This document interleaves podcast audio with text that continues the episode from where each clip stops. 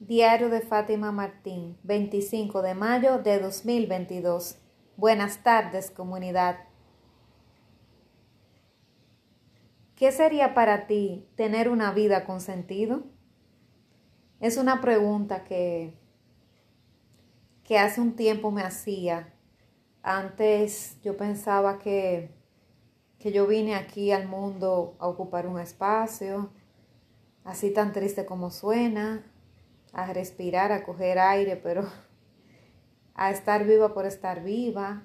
Entendía que, que no tenía un propósito en la vida, que estaba perdiendo mi tiempo, eh, porque no estaba haciendo las cosas que se suponía que tenía que hacer. Llegó un punto que me sentía estancada o que sentía que no podía crecer donde estaba trabajando o que sentía que ya había tenido el grado, que tenía la maestría y aún así ganaba como casi como un bachiller.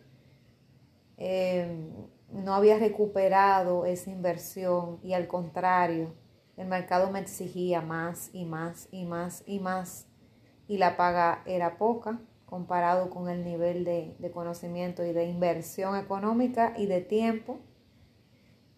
Me sentía eh, que, que no estaba haciendo las cosas que se supone que tenía que hacer a mi edad entre comillas, porque he ido descubriendo que cada cosa tiene su tiempo y que no necesariamente el tiempo de otro es el mío, pero la sociedad en ese entonces me instigaba de que ese, en ese tiempo, que ya cuando tú ya te gradúas de la carrera, ya tú tienes que o tener novio o empezar a buscar para formalizar y que ya en esa década, ya tú antes de los 25 años, más tarde a 25 tienes ya que estar casada para luego entonces estar al año buscando al primer niño y que ya para los 30 años ya tú tienes que tener por lo menos dos muchachos o si es posible tres. Y, y ya a los 30 es la etapa como de tú sacar tu hipoteca, endeudarte con el banco para sacar tu hipoteca, ya sea un apartamento, una casa. Y cada vez veo que la sociedad espera más todavía de los hijos, o sea que que esa década es la que ponen, pero más adelante quizá la pidan, lo quieran pedir antes. En algunos países, porque hay otros países que, que han tomado conciencia, pero América Latina eh, realmente veo que, o sea, como que el nivel de exigencia para las personas es alta, o sea, eh, los jóvenes se les exige mucho eh, en poco tiempo y se le pide que tomen decisiones muy difíciles y muchas veces sin haber madurado lo suficiente. Se les casi se le obliga a correr para crear una familia, a correr para casarse, a correr para sacar una hipoteca, a correr para endeudarse, a correr para tener esas vacaciones y ese campamento de verano de los hijos y hacer tantas cosas y hacer la carrera de la rata cuando quizá esa persona no lo quiere o no, no está preparada para dar ese paso en ese momento ni siquiera, le falta madurez, le falta vivencia y, y la instigan a eso, como que tener un hijo es como parir un perrito o como que casarse es ir a comprar una, un vestido a la tienda. Entonces son decisiones muy difíciles que entiendo que es de adulto. El matrimonio es de adulto, no de dos personas que piensan como muchachos. Entonces, y tener hijos mucho más, o sea, porque tú estás afectando a ese niño, estás afectando a ese niño que viene que no tiene culpa. ¿Y quiénes pagan? Son ellos los que pagan por las discusiones de los padres, eh, la, la violencia verbal, física, mental, emocional que puedan tener con una de las dos partes, una pareja con la otra y que los hijos ven o que con los hijos tengan violencia también. Entonces yo me sentía que yo no estaba haciendo nada de eso. De que, ah, no, no me había casado, no tenía hijos, el trabajo que estaba no me llenaba.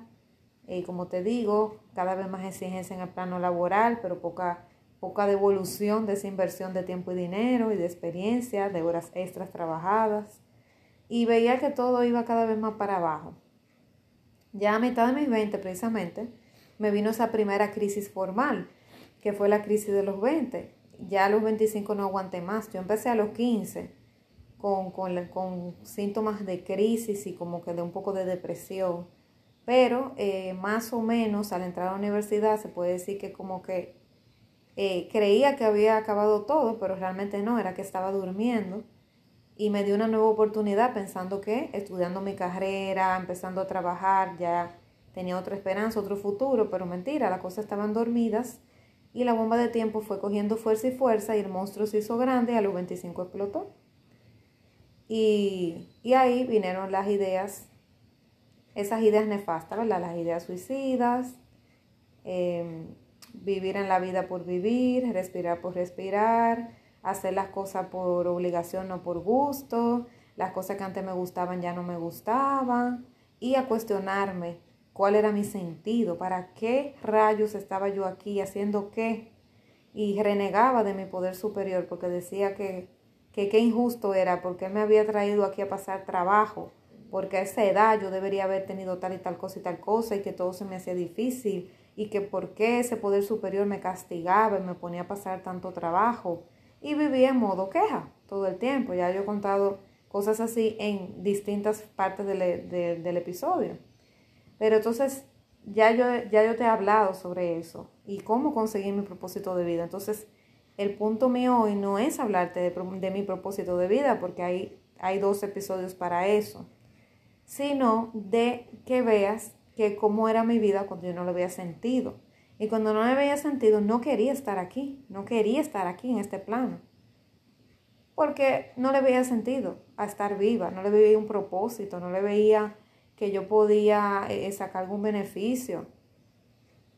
Y, yo trataba de resolverle la, la vida a las personas y aún así me sentía vacía.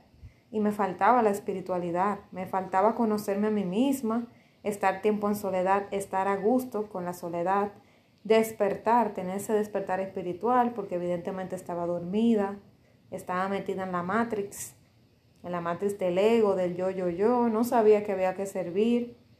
Eh, cuando tú vienes al mundo tienes que servir a otros, porque ese es el propósito, para que todos crezcamos.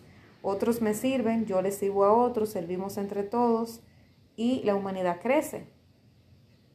Pero yo venía nada más a proveerme a mí. Yo recuerdo una vez que le dije a mi poder superior, ay, ojalá, eh, yo decía, wow, pero ojalá, yo, yo realmente Dios, yo no quiero, en mi caso es Dios, que yo creo en Dios.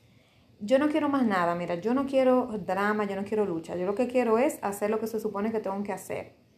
Eh, conocer una persona, casarme, tener mi familia. Porque yo en ese momento estaba obsesionada con eso porque yo ya yo había hecho todo lo que podía yo hacer de manera individual, que era estudiar estudiar y emplearme, pero para conocer a una persona y tener una relación estable, porque no nada más era conocerle durar un par de meses saliendo, sino poder tener una relación estable, se necesitaba de una segunda persona. Entonces yo me sentía frustrada porque yo no podía trabajar por los dos, yo no podía tener una relación con otra persona y trabajar por los dos y hacer que funcionara, porque la otra persona tiene que poner de su parte, porque la otra persona tiene que aparecer, estar dispuesta, entonces un trabajo de dos.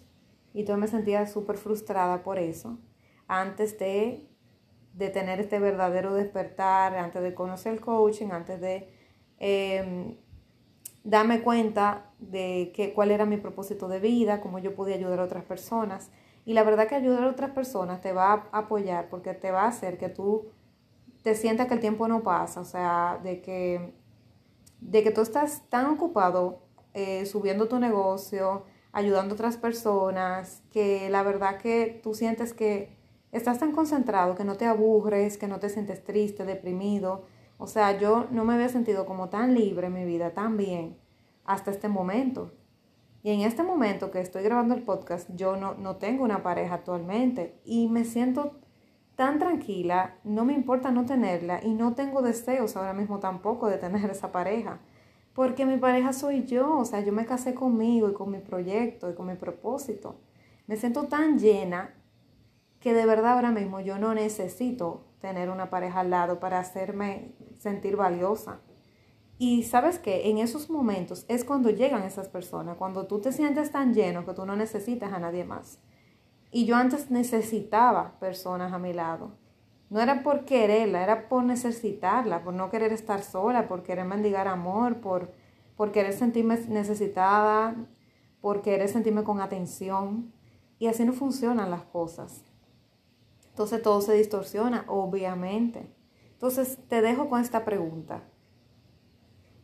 que es el título del podcast. ¿Qué sería para ti una vida con sentido? ¿Qué sería para ti? Una vida donde tú puedes cumplir tu propósito siendo tú feliz y apoyando a otros a mejorar sus vidas. Ponte a pensar si la carrera o oficio que estás practicando te está apoyando en eso que quieres hacer o no te está apoyando. Si tú quieres ser pintor, ¿qué haces cargando cajas en un almacén? Entonces tienes que cuestionarlo. Nada, lo dejo hasta aquí. He grabado unos episodios un poquito largos estos días, hoy quiero hacer uno más corto.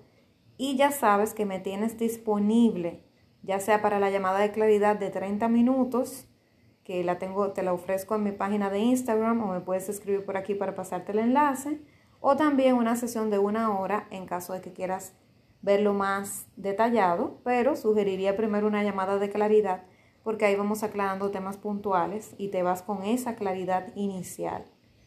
También tengo otros contenidos educativos en la página y próximamente voy a estar lanzando una guía sobre propósito de vida también que te vas a poder descargar. Espero poderla completar antes de que termine el podcast, que termina el primero de enero del 2022. Espero tenerla lista en estos meses y así también poderte seguir apoyando, que es mi gran pasión. Hubiera querido que alguien hubiera hecho eso por mí cuando yo estaba en, estos, en esos momentos de necesidad. Así que nada más que agregar. Nos vemos mañana. Seguro que sí. Un fuerte abrazo.